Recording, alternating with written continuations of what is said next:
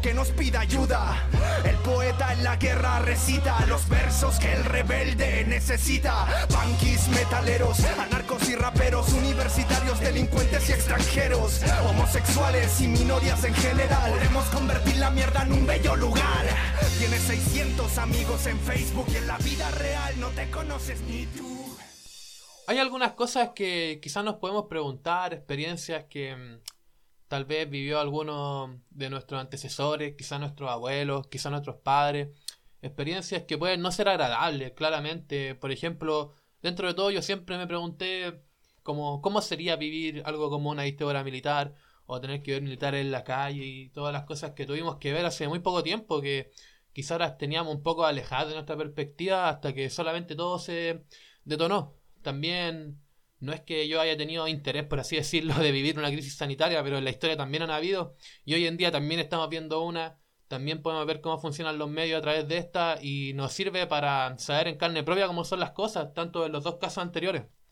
Y por ejemplo, una crisis económica en especial han habido varias en la historia y la verdad no hay que asustarse con esto porque son cosas que han pasado siempre. Claro que hay cosas fatales igual que en todo, pero yo creo que es mejor, por así decirlo, estar como amortiguado para el golpe a que te llegue el impacto. Y yo tampoco me atrevería a decir que va a pasar algo o que va a quedar la embarrada. Solo que pienso que el mundo está en el momento para que hagamos nuestra apuesta y veamos qué pasa. Bueno, gente, sean todos muy bienvenidos a este tercer capítulo de Caos en tu idioma, el podcast más fresh de Chile. ¿Cómo está usted, mi compañero Franco, este día? Bien, pues aquí estamos. Buenos días a todos, buenas tardes, buenas noches. La verdad, a la hora que nos estén escuchando, da lo mismo. Gracias por acompañarnos aquí en este tercer capítulo. Eh, aquí estamos por Randall. ¿Y tú? ¿Cómo andas? ¿Cómo, ¿Cómo, anda la vida? No, pucha, pues, ¿para qué? Así estaba un poco atrasadito este capítulo, claro. ahí tú sabes que Randall cuando se atrasa un poco paga doble. Ahí estoy más grandecito con micrófono. Está bien. Tampoco pues los estudios de, de Cabo CTI se va abasteciendo. si vamos, creciendo, a, poco. Aparte mañana me voy a poner a vender maní en el metro, hermano, y voy a dar el cartelito de cada CTI. Y ahí, como te dije, ahí Randall se pega la flojeada, pero después vuelve a full. ya saben, ya, pues si se los pillan, compren unos ricos maní. Pues, parte sí, cortesía de la casa. Oye, hermano, antes que partir, más que nada, quería mandar un par de saludos a algunos emprendimientos que tiene un amigo. Partiendo por mi amigo Chamir, que tiene un emprendimiento de. Ah, siempre se me da esta palabra, sanitización de lugares con respecto a virus o contaminaciones y lo pueden buscar en Instagram como Fumi Smart. Y también un emprendimiento que tiene mi amiga Yasmin que se llama Estuprenda, que es una página que vende ropa y cabros vayan a verla en Instagram, échenle un ojito a las dos. Quizá alguien le puede servir, hay ropita bonita, hay servicios buenos. Y más que nada, empecemos. El tema de hoy, Franco, ¿tú de qué vas a hablar hoy día, Franquito? Yo hoy día vengo a hablar de conceptos bastante como técnicos, por decirlo así, eh, para que nos vayamos haciendo como un caminito a la hora de que cuando uno, cuando uno escucha estos temas, a veces no, no conoce cómo se desarrollan o qué significan en su gran mayoría. Por eso yo, eh, mi misión es que por lo menos dejemos planteado las bases de bastantes temas económicos eh, para poder entender de, mucho mejor manera todo lo que, lo que vamos a hablar hoy día. ¿Y tú, y tú Randall, qué te toca? Qué, ¿Cuál es tu misión hoy día? ¿Cuál es tu tema? Hoy día me pego la misión. Y más que nada, hoy día voy a dedicarme a contar un poco lo que han sido las crisis, las crisis económicas a lo largo de la historia, como las más relevantes, y algunos hechos que hay a considerar también sobre esto. bueno, la, una de las crisis más, más populares, por así decirlo, y más mencionada también, es la de 1929, acompañada con la del 87, que son como las más conocidas. La del 87 en el principio se basa en la película Lobo de Wall Street. Y eso, Hablemos un poco sobre la crisis de 1929. Bueno, esto se denominó como el crack del 29 y la Gran Depresión, la crisis económica mundial de la década de 1930, la Gran Depresión, fue precipitada por la caída de los precios de productos agrícolas en Estados Unidos. O sea que de alguna u otra forma en el mercado se vio de que los productos agrícolas estaban teniendo una caída de precios y esto se podía quizá adelantar, pero son cosas que no se hacen porque se crean burbujas y ese tipo de cosas. El miércoles 23 de octubre de 1929 los precios se desploman en el mercado de Nueva York. Los inversores se sorprenden porque hasta entonces las acciones solo iban hasta arriba. Entonces lo que pasa es que lo que le sigue a este miércoles es el jueves negro. La bolsa está repleta de personas que en vez de comprar quieren vender. Hubo gritos, hubo llantos, hubo de todo, se invirtieron los papeles. Y más que nada, el 29 de octubre de 1929, a raíz de la crisis se modificó la legislación básica de la bolsa. Una de las leyes fundamentales fue la Securities Exchange, perdón si pronuncié mal, en serio. Pasé con puros cuadros inglés. Eh, que, cre- que creó la Comisión de Valores estadounidense, la SEC, para supervisar y vigilar los mercados de Estados Unidos, porque claro, después de una crisis de alguna u otra forma tienen que como prepararse para que esto no vuelva a pasar o que sea menos probable, ¿cachai? Como el, el parche después del área, Sí, pues totalmente, obvio. lo que pasa siempre. Pero claro, eh, para entender un poco más esta crisis creo que hay que volver a los orígenes de esta, porque esto comienza cuando Estados Unidos empieza a ser una potencia, la, la primera potencia mundial. Lo que pasa es que, claro, con- contextualizando de que en 1919, después de la Primera Guerra Mundial, eh, por así decirlo, Estados Unidos toma el jinete del mundo como la mayor potencia. Y por así decirlo, en los años 20 las fábricas americanas producían productos para la vieja Europa, para costear la guerra. El Estado había costeado bonos de libertad. Si comprabas esos bonos, el Estado te devolvía el dinero del bono más un interés. O sea, era una rentabilidad interesante para tus ahorros porque es como estar ahorrando y que te lleguen intereses. Pues no es como el Banco Estado que tú puedes tirar 100 lucas y en un año vas a tener un 1% en algunos tipos de cuentas que existen. Supongo Sí. que esto era más estimulante, yo creo, si no, no hubiera pasado una crisis. Sí, Bueno. oh, Claro. Eh, Charlotte Mitchell, presidente del National City, National City Bank. Eh, viendo que se creaba. viendo que se que. Mira, con el, el, el presidente de este banco vio que se creaba un público con tendencia a invertir. Decidido a sacar el mercado de bonos corporativos, o sea, acciones. Eh, dijo que, o sea, lo que todos dicen claramente, que las acciones son fiables, que son de bajo riesgo. Los, bonos los bonos abrieron la puerta a productos financieros. Por primera vez se, eh, se instaura el compra ahora y pague después. Y este es uno de los motivos de esta crisis, por así decirlo. En la expansión de créditos tuvo mucha culpa la recién creada Reserva Federal en 1922, bajando los tipos de intereses a niveles históricamente bajos, incluyendo una burbuja de inflación. Ya, hablando un poco, la inflación. ¿Qué es la inflación? La inflación es cuando la moneda de algún país se empieza a desvalorizar. Y por varios factores económicos, por ejemplo, en Venezuela eh, no vale casi nada la plata, podéis tener montones de plata, pero el valor no es nada por temas de inflación, porque la moneda pierde valor. Eh, en este entonces, en la bolsa solo invertían expertos. El acceso era súper restringido al público y se acomodaba como un mercado competitivo, eh, rigiéndose a las leyes de oferta y demanda. En este momento el mercado especulativo se abre a todo el mundo. Y ese es uno de los grandes impulsores de esta crisis, porque como es- dice de que antes, por ejemplo, solamente los expertos podían invertir en esta, y se abre a todo el público, de hecho he visto videos y como que mm, se llevaba a las personas en las poblaciones, como en las ferias, por así decirlo, una feria de inversiones, pero eso voy a hablar ahora, porque eh, Michael abrió, Michael, no, Mitchell, Mitchell, abrió agencias de corretaje por todo el país. Eran lugares donde comprar acciones y tú al comprar una acción se te entregaba un papelito para dar validez a la compra o la venta de esta acción. El mundo se endeudaba, ¿cachai? Y las agencias permitían un apalancamiento de 1 a 10. ¿Esto qué significa? De que tú podías invertir una suma 10 veces más grande de tu capital real. O sea, ¿te das cuenta de esto? De verdad era como una ruleta rusa con 6 balas, po. Sí. Sí, totalmente. Ahí, pero uh, quiero Claro. hacer un- una acotación al respecto de que lo que estabas diciendo tú igual es súper importante. El hecho de que en esa época eh, la mayoría de la gente que invertía no tenía conocimiento acerca de inversión y eso, eso igual impactó mucho en lo que en la crisis al final, bueno. Como decís tú. Sí, la fraudulencia, como dar una oportunidad de mercado, de la lógica de mercantil, no sé, de, de querer ganar plata, ver una oportunidad y aprovecharla y que después te explote en la cara. Sí.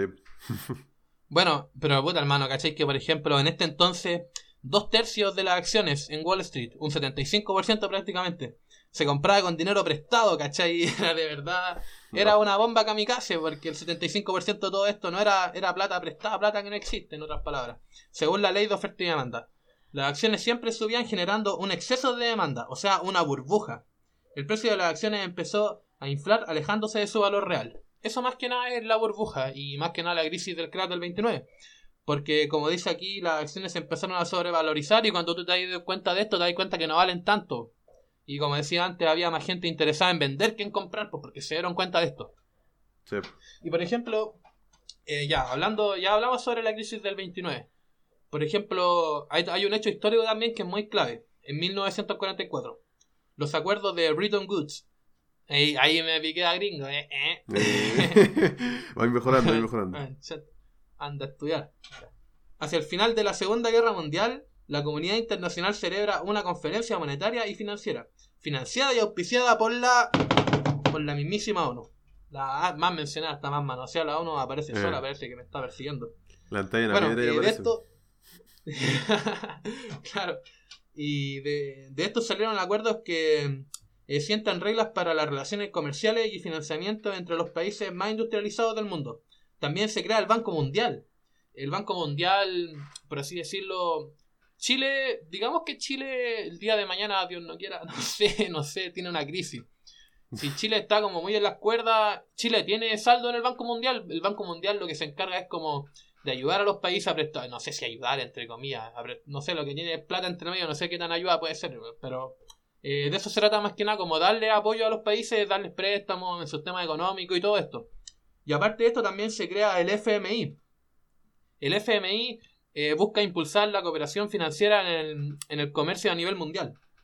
Y además, con esto, con los acuerdos de Bretton Woods, se establece el dólar como la moneda de referencia internacional. Por eso todo lo vinculamos al dólar. En este momento es cuando ese enlace se crea. Porque el dólar la ha llevado. Eh, buen dato ese, eh. Buen dato. Le queda poco, sí. Uf, ¿cómo andan las cosas? El yuan electrónico se viene. el Bitcoin. Bueno, eh, voy a mencionar también un poquito sobre esto, lo voy a tocar de, por encima nomás, como para mencionarlo. Eh, la crisis del petróleo de 1973. Bueno, el corte de suministros de los países de la OPEP. ¿Qué es la OPEP? La OPEP es la Organización de Países Extractores de Petróleo, o sea, en su gran potencia. Porque mm, dentro de los países que conforman esto siempre son países, por así decirlo, eh, árabe, Israel, todo este tipo, eh, ahí se concentra el 50% del petróleo a nivel mundial. Esta fue fundada en 1960 y une a 12 países. Eh, más que nada protegen sus intereses. Igual que todo, igual que yo.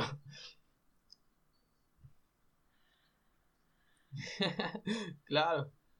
Entonces esta se conoce como la primera crisis del petróleo durante la guerra árabe a Israel del Yom Kippur. Provocó Obvio, el sí, incremento obvio, del precio un negocio. de 250 dólares, ah, no, no, de 2,5 dólares a 11,5 dólares. O sea, fue una, una elevada demasiado grande. bo. Entonces lo que pasa es que eh, esto elevó las facturas energéticas en Occidente y provocó una fuerte crisis en los países más industrializados porque, claro, le estáis subiendo el precio del petróleo. Y ya a niveles muy altos, obvio que van a sufrir estas consecuencias. po. A partir de esta crisis de precios, los países occidentales inician políticas de diversificación y ahorro energético. Así de hecho. Sí. Y luego, hablando un poquito más sobre las crisis como más conocidas, las que más se mencionan, porque como dije, las dos como más populares son las del 29 y la del 87, y la del 2008 también, que de esa vamos a hablar un poquito al final, y más que nada la crisis de 1987, en la que se basa la empezada de la película del lobo de Wall Street, cuando el loco eh, logra llegar a ser un inversor y como que el primer día es el lunes negro, pues.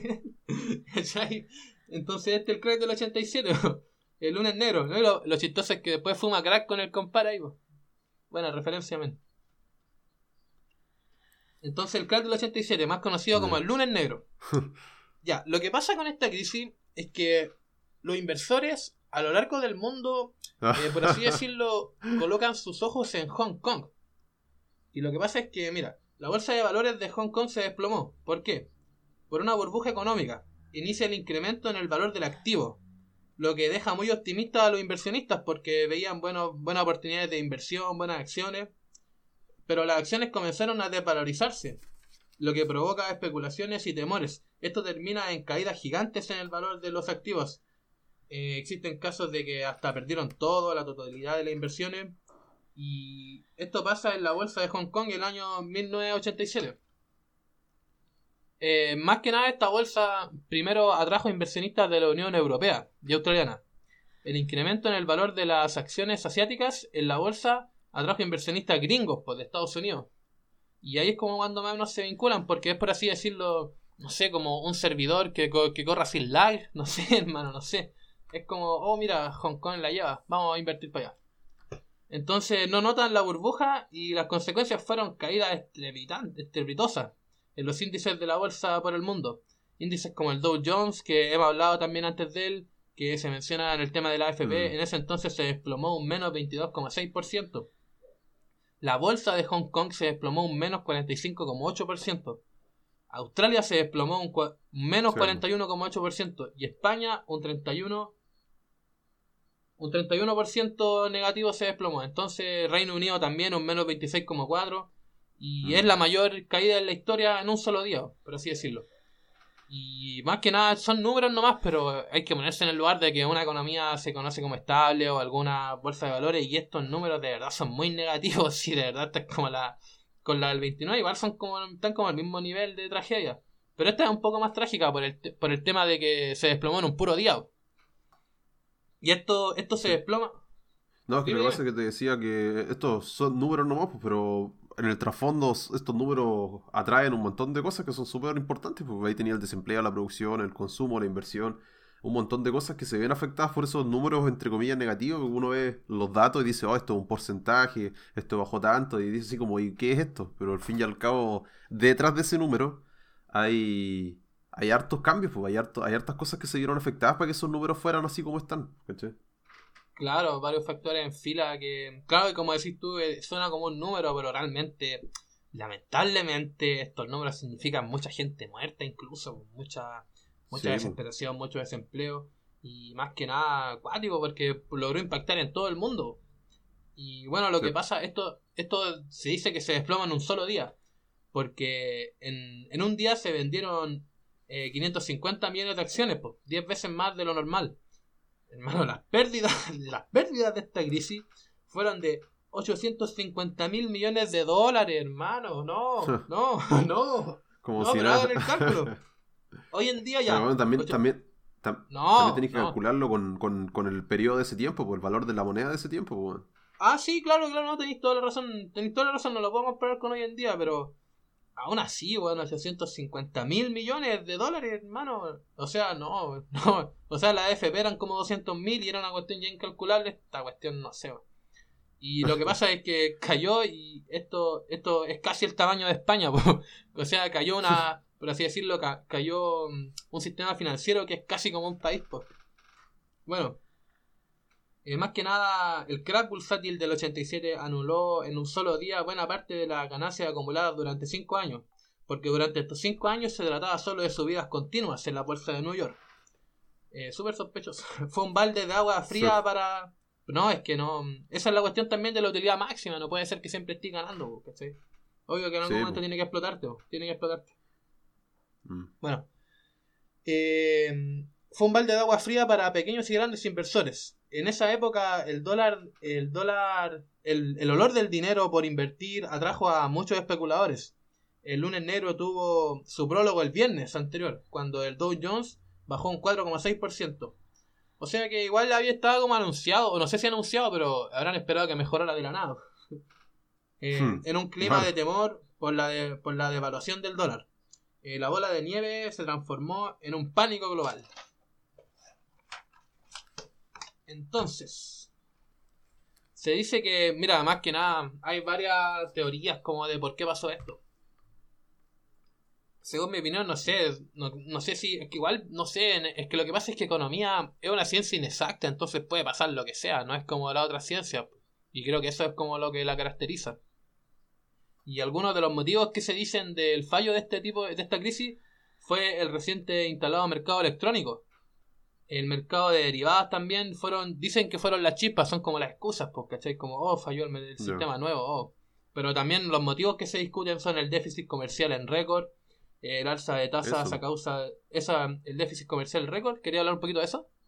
No, no, no, no, me refiero a que, a que hay antecedentes, hay distintos tipos de antecedentes, que, es que lo que pasa es que muchas veces se le echa la culpa a, a, por ejemplo, a ciertos factores, pero también hay que mencionar que hasta antes de las crisis no existen ciertas regulaciones Normalmente pasa eso, en la mayoría de las crisis, post-crisis, eh, se crean muchas regulaciones que antes no existían, ¿cachai? Que causaban estos, estos como problemas. Mm. Más que nada, por ejemplo, no sé, pues, con tema de préstamo hipotecario, eh, inversión con plata que uno no tiene, ¿cachai? Como decías tú, pues son, son cosas que, no estaban reguladas, entonces se dieron a, a mal uso de estos fondos, pues, ¿cachai? Claro, eso mismo. Es como la fraudulencia, al final es siempre lo mismo, en verdad, no sé. Mm. Eh, bueno, y los motivos, como te decía, pueden ser el déficit comercial récord, el alza de las tasas a causa de la elevada inflación, la guerra Irán-Irak y el mercado inmobiliario. Y de ese tiene más que ver la crisis del 2008. Pero quiero dar un dato curioso. Alan Greenspan, que mira, este loco Alan Greenspan, eh, había pasado dos meses desde que había tomado el cargo como presidente de la Fed, eh, la Reserva Federal de Estados Unidos. Y este tipo fue a una reunión en Dallas, Texas, con asociaciones de banqueros. Y cuando él se aterrizó, preguntó qué había pasado con la bolsa. Y lo que pasa es que llega un ah. asistente y le dice, la bolsa ha bajado un 508. Y lo que pasa es que este loco pensó que la bolsa había bajado 5,08, pero bajó 508. Y como que la historia dice que, que, el loco le vio la cara al asistente y dijo, no, no, me estoy vacilando, así como que no se la creía. Fue como, hermano, ¿para qué? No yo ni tres meses así, ¿no? Ya, ya se me vino todo encima. Bueno, y, más que nada la, eh, la reserva de la, la reserva de Estados Unidos dio apoyo a los bancos para poder levantarse de esta crisis. Y pucha, hablando un poquito para terminar mi tema de la crisis subprime que se vivió el 2008, eh, más que nada hubo unas cositas medio sucias entre la agencia que calificaba los bonos, porque estaban los bonos y estaban las agencias que calificaban bonos. Entonces se crea una seguidilla de cochinadas como los CDO que son una acumulación de alto riesgo en intereses, porque es un factor que la gente no conocía que es el interés compuesto, que es el interés que quizás tú hoy día pagas un 40%, pero si tiene interés compuesto significa que puede variar. El día de mañana puedes pagar un 80%.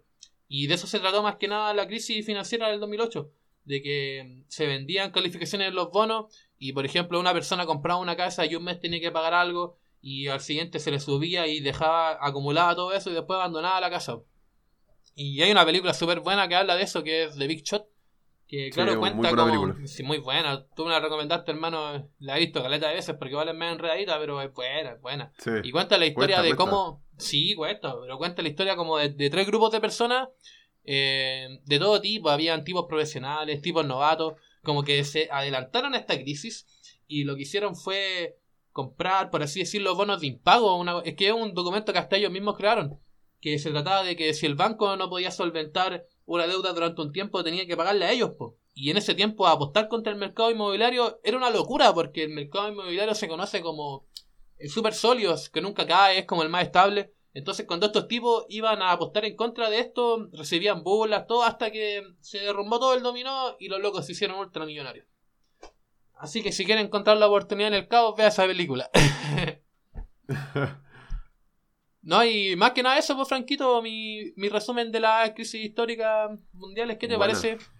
Bien, bien bueno, la verdad, bien bueno, igual que todos los temas, la verdad. Bien interesante, nos dejan igual una, una, un inicio, o sea, a la gente que no conoce acerca de, de las crisis, de las depresiones, de, que la, escucha de, repente, que se mencionan. Sí, sí, exactamente. Los problemas igual nos ayuda a entender que, las crisis son, son eh, ocurren cada cierto tiempo, o sea, no por decir necesarias, pero, pero sí o sí van a ocurrir porque, como decís tú, hay momentos donde hay vacío, en donde se generan burbujas, en donde se genera como esta especie de especulación y, y termina reventando, que termina pasando lo que pasa, pero tampoco, eh, o sea, en lo personal yo considero que tampoco las crisis son como algo tan malo como para satanizarlas, ¿cachai? Así como, como que no, que terror. Es algo que tiene que pasar y, lo bueno es que cuando pasan, traen, traen cosas buenas, porque igual vuelve de nuevo el auge, vuelve de nuevo el crecimiento, la curva crece. Mm. O sea, las condiciones después de ellas, sin duda, históricamente mejoran, pues, pero igual el costo es carísimo. Vidas, gente. y por eso yo, como digo, nosotros no estamos diciendo que va a haber una crisis, solo nosotros estamos viendo datos, ¿cachai? Como lo que ha pasado, lo que está pasando y más que nada, no urgirse si hay que estar tranquilo, en verdad. Si cuando, cuando uno está tranquilo, este tipo de cosas no tienen por qué afectar. Y por lo mismo, no digo que hay que estar preparado para esto, pero un poquito así como mm. decir, ya, igual es posible, ya no sé, loco, no sé, ahí va en uno también, pues igual el tema. Yo nunca he vivido una crisis, así que también estoy hablando desde la ignorancia, ¿vos cachai? Pero más que nada, eso, pues, Franco, yo creo que estamos a tiempo para una pausa. Sí, pues estamos perfectamente Perfecto con el tiempo. Estamos listos para la pausa comercial y en unos minutos más estamos de vuelta aquí con ustedes. Muchas gracias. Nos vemos. Más temprano Prefiero llegar tarde pero no en vano Corres a algún lugar sin saber a dónde Ya no llaman las cosas por su nombre Tu tecnología es la mentira precisa No entiendes si te hablo de la justicia ¿Qué es eso? ¡Progreso! ¿Qué es eso? ¡Progreso! ¿Qué es eso? ¡Progreso! A otro perro con ese... Ay amiga mía, ¿qué te pasó? Ya no eres quien solías ser. Tú debieses ser quien prácticamente todos hablen, pero ocurre todo lo contrario. Nadie te conoce. Tampoco Eras perfecta y con los años acompañaste a personas que te malutilizaron, te pintaron de diversos colores y te trataron de adaptarte a un sistema al que no perteneces. Nos lavaron el cerebro. A nosotros nos hicieron creer que podríamos construir castillos sin tu presencia y a ti te dijeron que podías obrar sin mirarnos a los ojos. Lamentablemente, eras tú quien debía de preocuparse y velar por nosotros, pero ya no lo haces. Ellos te alejaron, te hicieron fría y te convirtieron en una clase privilegiada. Te enseñaron una realidad que no existe. Y a nosotros nos empobreciste, nos maltrataste, nos marginaste y abandonaste. Pero que no se te olvide, no importa cuántos balances puedas llenar, de cuántas inversiones puedas realizar, de cuántos millones de billetes tengas en tu cartera, nunca podrás alejarte de nosotros porque te damos la vida. Pero hoy vemos cómo tus promesas no sirven, que todo se queda en el papel, alejándote cada vez más de nosotros. Y ahora, cuando realmente te necesitamos, te ves encadenada por pensamientos oxidados y ya no sabes cómo ayudarnos. Hay economía. Que no se te olvide, cariño, que eres una ciencia social. No, el filósofo de la economía, Franco, como Carlitos Marx. sí, y con eso damos la bienvenida a la segunda parte de nuestro, de nuestro podcast, Caos en tu idioma, aquí con Randall y con quien les habla Franco. Bueno, me toca, me toca acerca de lo que estábamos conversando. Vaya vos, compadre, eh, vaya, Que es la economía. Voy a hablarles yo de temas eh, específicos, temas que normalmente se hablan mucho en la tele, cosas que normalmente a veces uno escucha y no logra entenderlas tan bien. Obviamente también parto de la, de la, de la lógica de que yo acá no vengo a avisar, yo no vengo a avisar ni a asustar a nadie, o sea, tampoco vengo a predecir de lo que va a ocurrir o decir que hagas inversiones aquí o que saques dinero por allá o que te tires de un puente o te metas a Forex. No, no, nada de eso.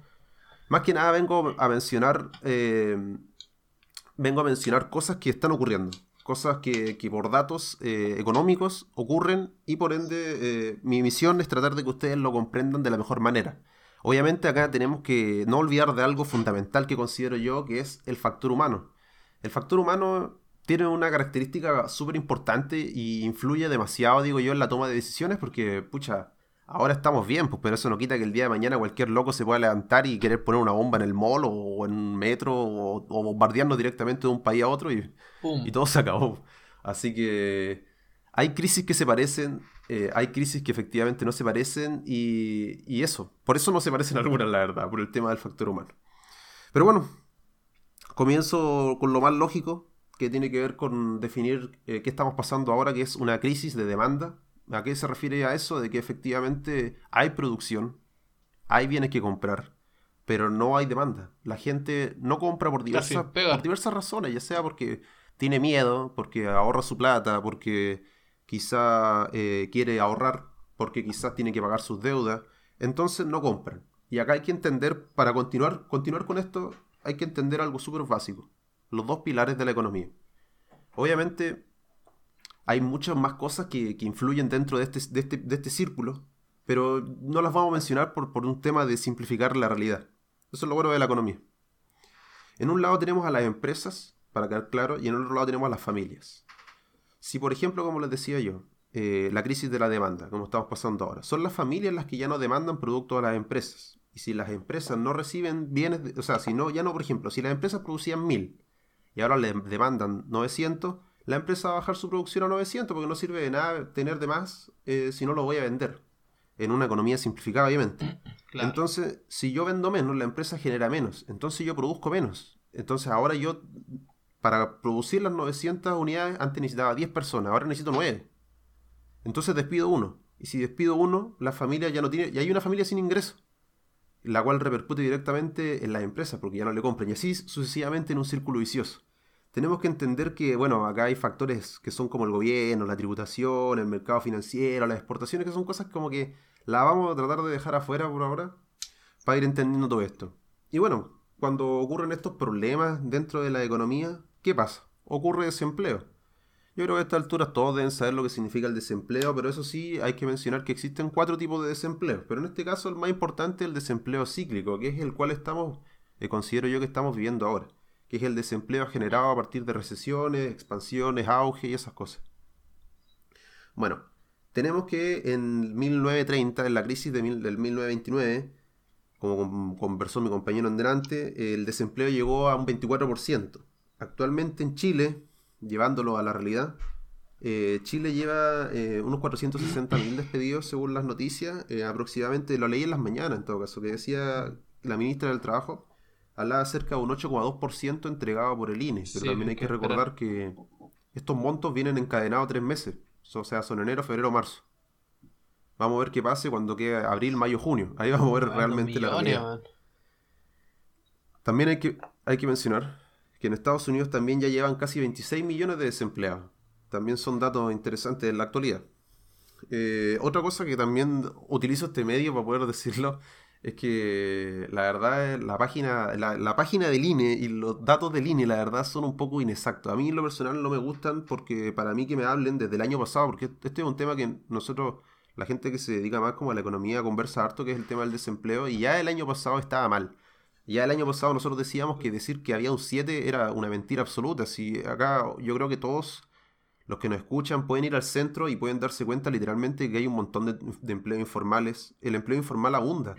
Entonces no son considerados dentro de, este desempleo. Y por eso la tasa de ser más alta. ¿Son considerados como desempleo o no lo son? No, pues no son ah, considerados. Ok, creo que dijiste son. Lo que pasa, Ah, bueno, ahí me corrijo entonces, disculpe.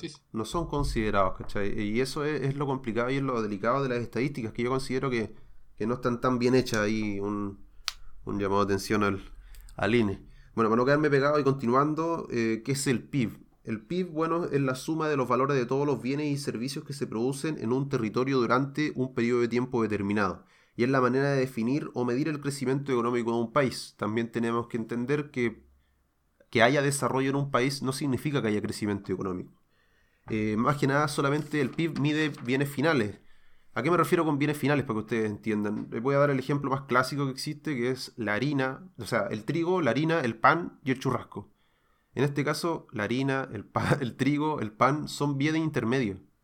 Y el bien final, que es el churrasco, debe de cargar con el valor agregado de todos los productos anteriores.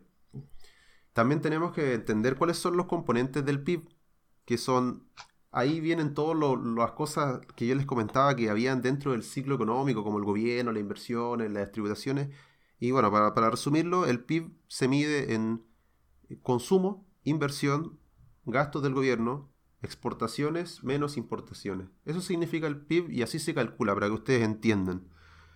Ahora continuando, relacionado a Chile, muchos dicen que con esto eh, vamos a bajar al 3,5, vamos a bajar al 5%, otros más drásticos dicen un 10%, pero bueno, estos son datos totalmente frescos y vamos a tener que irlos viendo con el pasar del tiempo. Ah, ahora no puedo dar, eh, no tampoco tengo los datos como poder calcularlo, como poder decirle acerca de cuánto va a ser. Otro dato importante que creo yo que, es necesario mencionar para que también se entienda un poquito más es acerca de las bolsas de valores. ¿Qué son las bolsas de valores? Ustedes se preguntarán. Bueno, son una organización privada que, que brinda el medio para que inversionistas de todo el mundo intercambien distintos tipos de valores. ¿Qué valores? Valores como bonos, los commodities, los contratos, las acciones, títulos de participación y muchos otros los commodities, Los commodities se consideran más que nada como puede ser el trigo, el petróleo, está bien, ¿verdad? Sí, pues todo de las materias primas. Las materias primas son los commodities. Claro, si vas a escuchar todos los commodities. El cobre, la plata. Claro, claro, ese tipo de. Sí, pues algo clásico sí que se habla mucho. de un tipo de inversión. De hecho, estamos tapados en bolsa. En mismo Valparaíso hay una bolsa de valores y todo eso. Sí. sí. Bueno, continuando, eh, ¿para qué sirven estas cosas de las bolsas de valores? Porque como que están ahí y uno no sabe para qué sirven. Bueno, satisfacen tres grandes como agujeros, por decirlo así. El primero es que eh, ayuda a las empresas para financiarse. Cuando una empresa eh, le falta recursos para financiarse, puede lanzar su acción al mercado ofreciendo un porcentaje de su, de su empresa y obviamente prometiéndole que, como tiene un porcentaje de la empresa a final de año o, cada mes se le va a llevar una retribución a partir de esto. También, oye, oye, oye, pero espérate. Sirve para lo... Eso, eso que tú dijiste tiene que ver con las sociedades por acciones, la SPA, ¿verdad? ¿Eso es lo mismo? Sí, pues, claro. exactamente. Es que hay varias empresas en Chile mm. también, en todos lados, que realmente dicen sociedad spa. Y uno quizá piensa que es un spa para bañarse, pero spa es por sociedad por acciones, pues y es lo mismo que dijo el Franco, es una empresa que por así decirlo vende algún porcentaje de su integridad a algún inversor que quizá le tenga fe y así va a recibir más moneditas y como que si dice spa es porque está metida en la bolsa. Eso. sí, pues. Sí, pues. Sí, pues también está la SPA y la sociedad anónima cerrada o la sociedad anónima abierta también. Pero ese es otro cuento que algún día también podemos conversar. Bueno, el segundo, a, quien también ayuda es como dijiste tú exactamente, pues a los inversionistas, pues gente que tiene plata en el banco y obviamente como se devalúa el dinero en el banco, lo mejor que podía hacer es invertirlo para, que este dinero siga moviéndose e invertirlo en, alguna acción, en algún, en algún eh, instrumento de inversión y así generar dinero.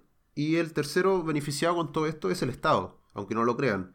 El Estado dispone, con esto dispone de un medio para financiarse y hacer frente al gasto público. El gasto público es algo que más adelante vamos a conversar que es bastante interesante.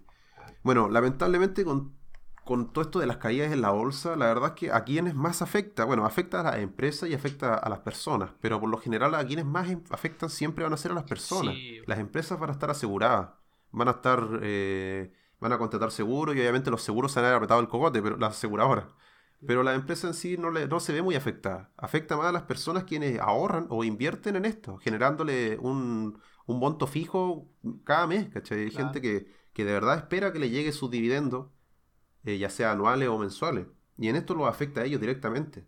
Además pasa de que como ya no hay tanta ya no hay tanto dinero circulando en la bolsa, ya no hay tanto dinero como para que las empresas, entre comillas, inviertan y crezcan un poquito más.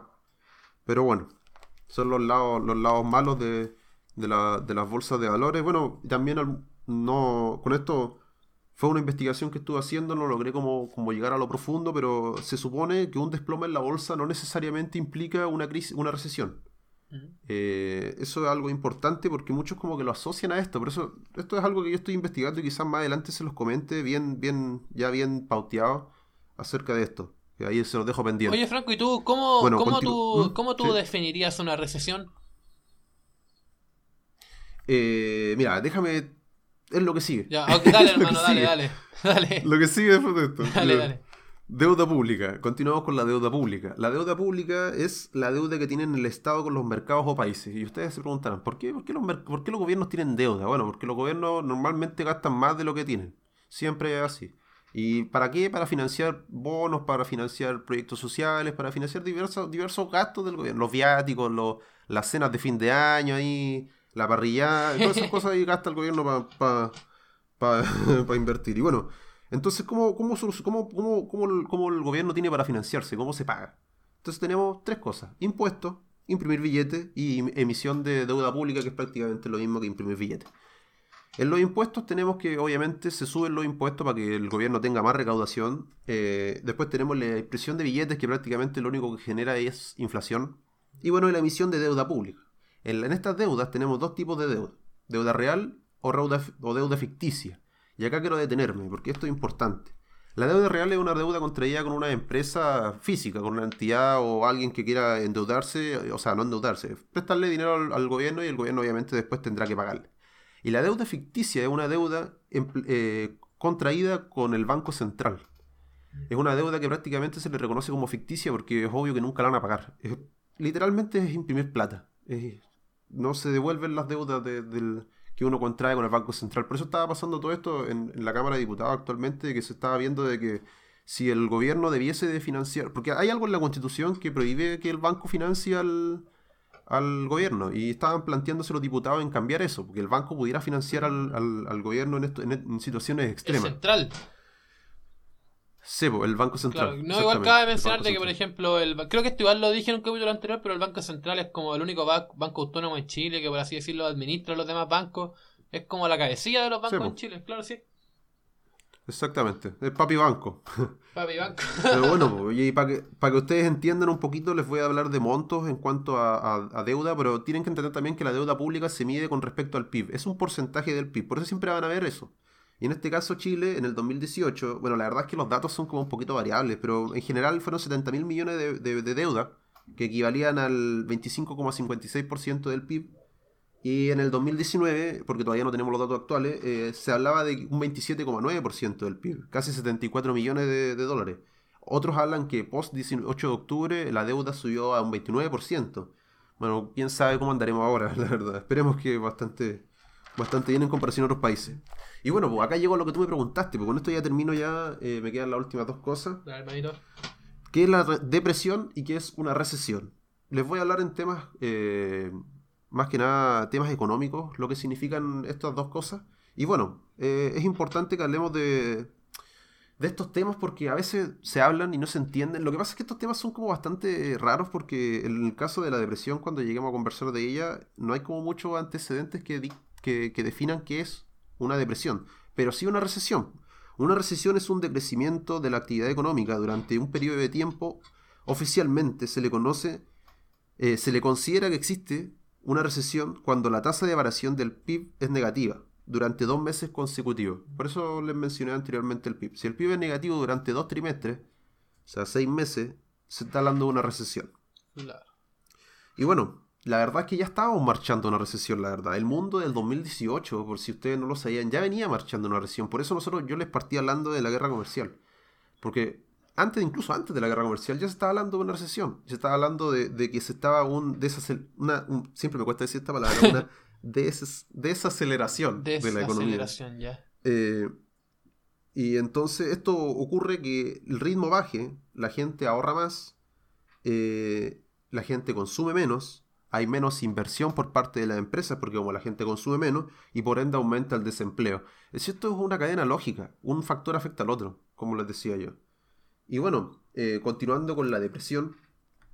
Ah, no, pues, acá tengo que decir algo importante, considero yo, que para poder salvarnos de una recesión hay bastantes como soluciones. Bueno, en realidad hay como dos, como las más formales, por decirlo así. Deben haber muchas más seguramente, que son el keynesianismo y el modelo clásico. El keynesianismo habla acerca de la participación del gobierno y la intromisión del gobierno dentro de crisis. O sea, el gobierno debe de impulsar medidas expansionistas con tasas de política, tasas monetarias eh, reducidas, con políticas expansionistas, para que así generar incentivo de trabajo. En su tiempo, eh, en estas crisis, lo usaron, en las crisis que tú mencionaste anteriormente, lo usaron mucho. Por ejemplo, construían carreteras, construían empresas, puertos, entonces ahí como que generaba un poquito de, de, trabajo.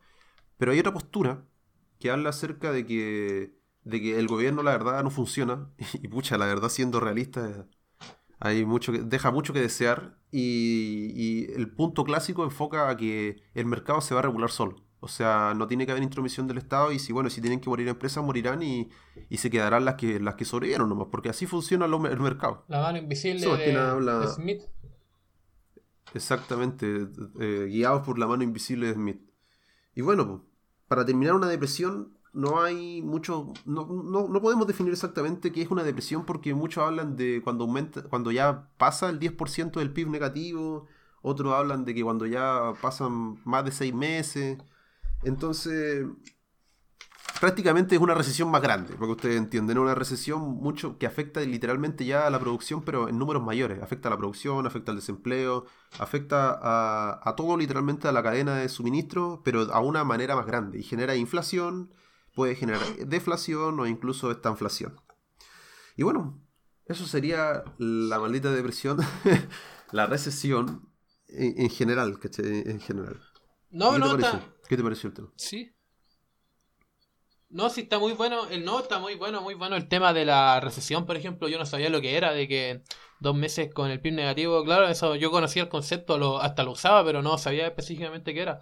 Y también mencionaste el modelo keynesiano, que también me interesa mucho porque tengo entendido de que el modelo keynesiano se boxea con el modelo de Adam Smith, que el modelo de Adam Smith, por así decirlo, es como más conservador. De hecho, ese es el modelo que implanta de que es necesaria un porcentaje de pobreza y de desempleo, porque si tú cuidas tus cosas. En cambio, los modelos keynesianos son como... Es como una, una mezcla, yo diría, no sé, porque igual la gente, por ejemplo, en Europa tiene varios beneficios y más libertad, por decirlo de alguna manera. Eh, como que el Estado confía en ellos, ¿cachai? Y por cosas como eso también se, se, toman del brazo y algunos se van mucho de vacaciones porque el tema de las licencias son poco, son poco vistas, no se revisan mucho. Y sobre la depresión, pucha, la que tengo yo. Pues. es lo que tenemos todos en estos momentos, ¿qué querés que te diga?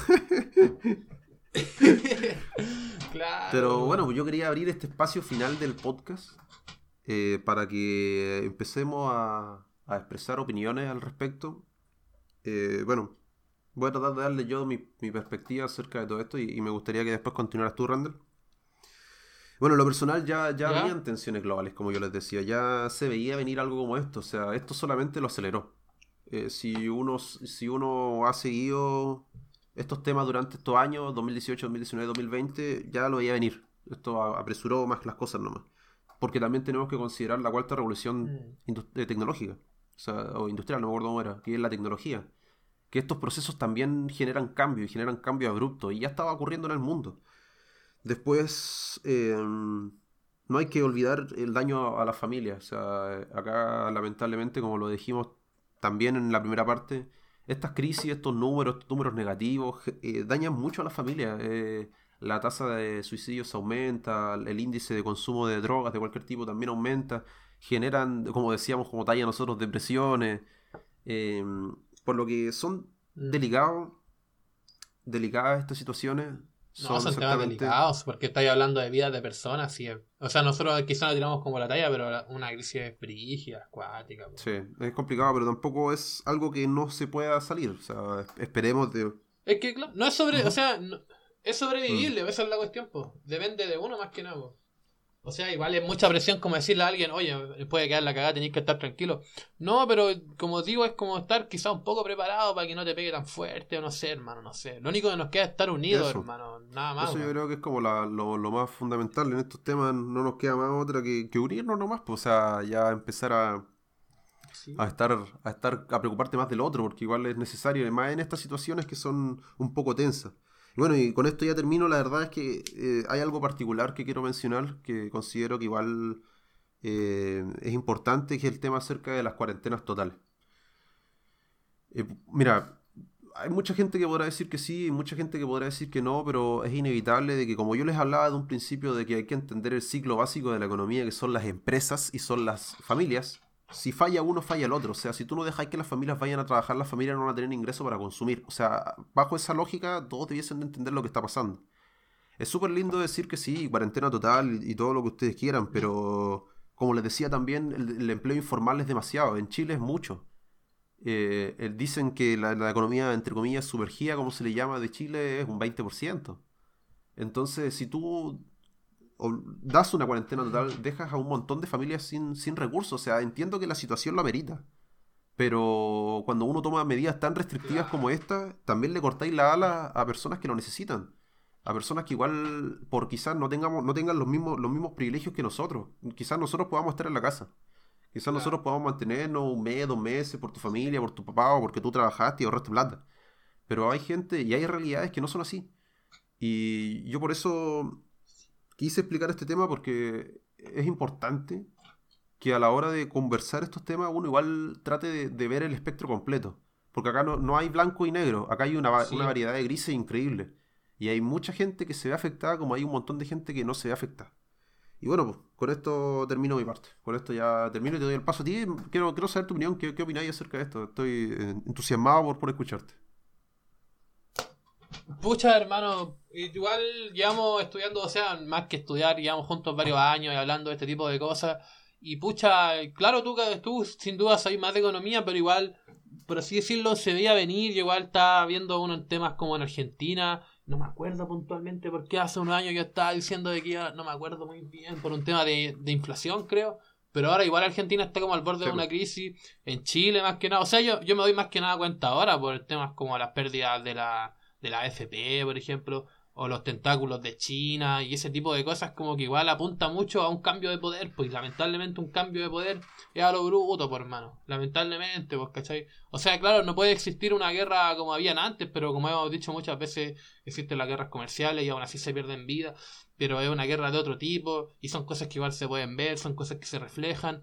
Entonces, claro, y yo tampoco me la juego por decir que va a haber una crisis, ¿cachai? Porque como te digo, puede pasar lo que sea, puede no pasar nada, quizás el virus va a terminar y va a volver a la normalidad, o quizás no. Aunque es cuático, es curioso esto, porque por ejemplo, toda la persona que le preguntes que sabe si, o sea, si tú le dices a alguna persona, ¿tú crees que después del virus va a haber una crisis? Yo creo que te va a decir que sí, porque igual es como una cuestión como intuitiva, que la gente igual debe entender de que se están frenando muchas cosas, se está produciendo menos, se está vendiendo menos, todo menos, pues, ¿cachai? Pero por otro lado, está como, igual esa misma persona quizá ya tiene planes para después del virus, ¿cachai? Y más que nada eso, ¿cachai? Como, no sé si darle más importancia, pero considerarlo y más que nada hacer investigaciones propias, ver qué onda, ver las anteriores, ver qué pasó hoy día, qué pasó hace tiempo. Y más que nada eso, lo que, como siempre digo, lo que más me importa a mí es abrir el diálogo. Si yo nunca me creería dueño de la verdad de algo. Yo todo, todo lo, lo que hablo aquí, quizás el primer lo fue prácticamente una teoría, pero dentro tiene que tener muchas cosas correctas dentro de eso, por ejemplo, porque ya digamos que no es como yo lo dije, pero igual los presidentes bajo su mandato pasaron ese tipo de inmigraciones, ¿cachai? O sea, igual hay algo de verdad siempre. Eso es lo que pasa, sea como sea. Ahora, si tú. Eso, es lo que voy yo, plantear algo y que alguien te lo debata y bueno, conversemos de esto, pero conversémoslo, ¿cachai? Conversemos de otra cosa que sea cosas que no hablemos siempre, ¿cachai? Una cuestión así, pues, Sí, pues siempre se, da, bueno, la finalidad de nosotros es, un llamado a, la investigación o un llamado a la educación personal. Y pucha, es que estos temas son tan grandes, nosotros acá mencionamos una pincelada de lo que es la verdad, pues, pero bueno, más que nada eso. O sea, no, y tampoco esta, esta cuestión, claro, de llamar a la información, pero Claro, pero tampoco es tan peludo. Es que esa es la idea también de cada en tu idioma, como darle información en bandeja, o esa información que te ocultan. Porque yo, ¿para qué te voy a mentir, hermano? Yo no soy un genio, no soy un Mateo. En el colegio nunca tuve buenas notas. Yo me puse a estudiar hace poco, hermano. Así cuando ya estuve viejo, pesqué unos libros, pesqué internet, me puse a ver algunos temas. Pero así, hermano, así tampoco hay que ser un genio ni nada, hermano. Cualquiera puede leer y meterse en algún tema. Y quizá por primera vez, hermano, te va a dar la curiosidad de empezar a leer algo y te van a dar ganas. Y esa es como la idea, pues, hermano, porque insisto y repito que nosotros somos los viejos del futuro, hermano. Bueno, bueno, buena, buen, buen monólogo. no, todo muy bueno, de verdad muy bueno. Y bueno, pues, estamos en la hora ya. Me gustó este capítulo. Llegamos a... Sí, hermanito, estamos, sí, estamos pasaditos. la verdad, pero no importa, lo ameritaba. Estamos como, en una hora, estamos sí, en una hora. Sí, totalmente, sí, totalmente. Era un tema interesante. Y bueno, pues, chicos, un placer que nos hayan acompañado hasta aquí. Un saludo y un agradecimiento total a los que nos acompañaron hasta, hasta, este, hasta este punto del capítulo. Eh, obviamente decirle que nosotros vamos a continuar todas las semanas como siempre. Quizás esta vez nos, demoramos un poquito, pero bueno, son problemas técnicos. Problemas técnicos, estamos, estamos, instalando, estamos aprendiendo ahí, estamos cachando cómo es la movida del pues, podcast. Estamos, estamos bien en eso. Pues. Pero bueno, pues gracias. Haciendo contacto. Sí, en todo caso haciendo entrevistas. Gracias a todos los cabros que escuchan, todo. Sí, ahí, no, hay que vergüenza. No, pero todos los cabros que escuchan, bacán, hermano, bacán. Muchas gracias y espero que estén bien, hermano. Nos vemos la próxima semana y tenemos un invitado especial entero loco, así que. Sí, pues, acompáñanos en el siguiente capítulo. Nos vemos, que estén muy bien y muchas gracias.